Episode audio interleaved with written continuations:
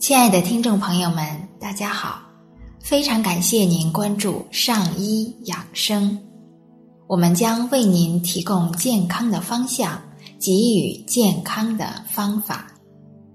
今天呢，我们还是来一起欣赏一部医学经典《中医脉诊之谜》，作者韦任先生。未来的中医，如依然抱残守缺、因循守旧，将继续萎缩下去。如果背弃自身的精华而勉强与西医结合，势必被全盘西化。如果害怕复古，遗弃精华，就会成为千古罪人。中医欲振兴。欲实现现代化，首先要复古之精华，实现以深化自我为主要内容的四化，基本概念的清晰化，以整体辩证为主要内容的基本理论的系统化，临床内外操作过程的简明化，和辩证诊断依据的客观化。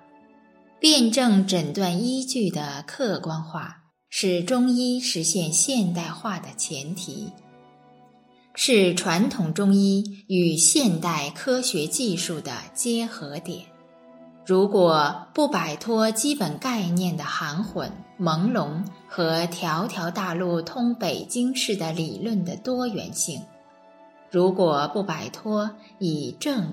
和正为核心的一大堆非系统整体的辩证方法的束缚，如果不摆脱主观随意性的梦魇，中医在现代条件下要继续前进是非常困难。脉诊在传统中医的四诊中是唯一已经形成系统理论的诊法。脉搏波本身就是一种很容易量化的客观物理量，在一定的系统理论框架内，也很容易做定性分析。一旦能对系统脉象做定性和定量分析和随机稀综统计处理，我们就可以轻而易举地将当今科学技术尖端。系统控制的两大法宝：信息提取和系统辨识，拿来为我所用，从而实现上攻系统随机诊疗、临床辩证施治、监控寻的全过程的全部自动化。中医一旦与现代科学技术接轨。